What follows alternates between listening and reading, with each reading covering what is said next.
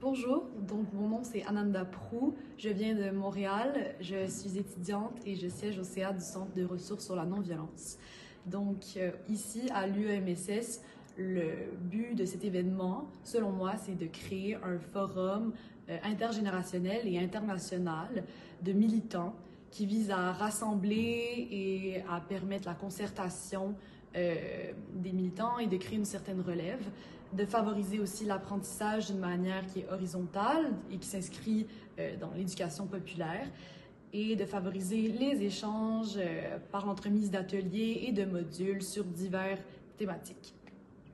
Et au final, en fait, je crois que l'UMSS vise vraiment à favoriser l'intersectionnalité des luttes et la convergence de celles-ci afin de promouvoir la solidarité internationale dans son ensemble.